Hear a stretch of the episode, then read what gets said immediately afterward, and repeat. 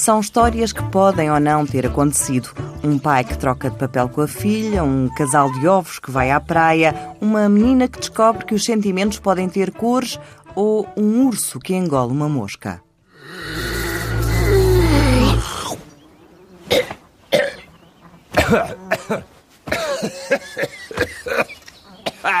Histórias para conhecer numa parceria entre o Festival Play e o Luca Teatro Luís de Camões, que conta Susana Menezes, a diretora artística do teatro, já não é de hoje. Nós temos uma relação já longa, desde a abertura do Luca, temos uma relação com o Festival Play.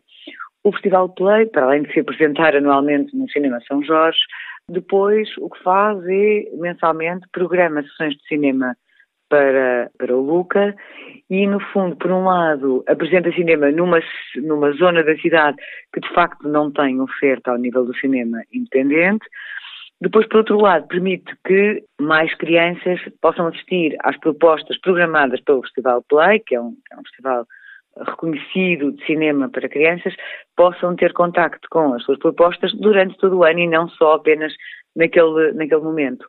Por outro lado, configura no Luca uma zona de programação e uma abordagem à programação para crianças mais completa.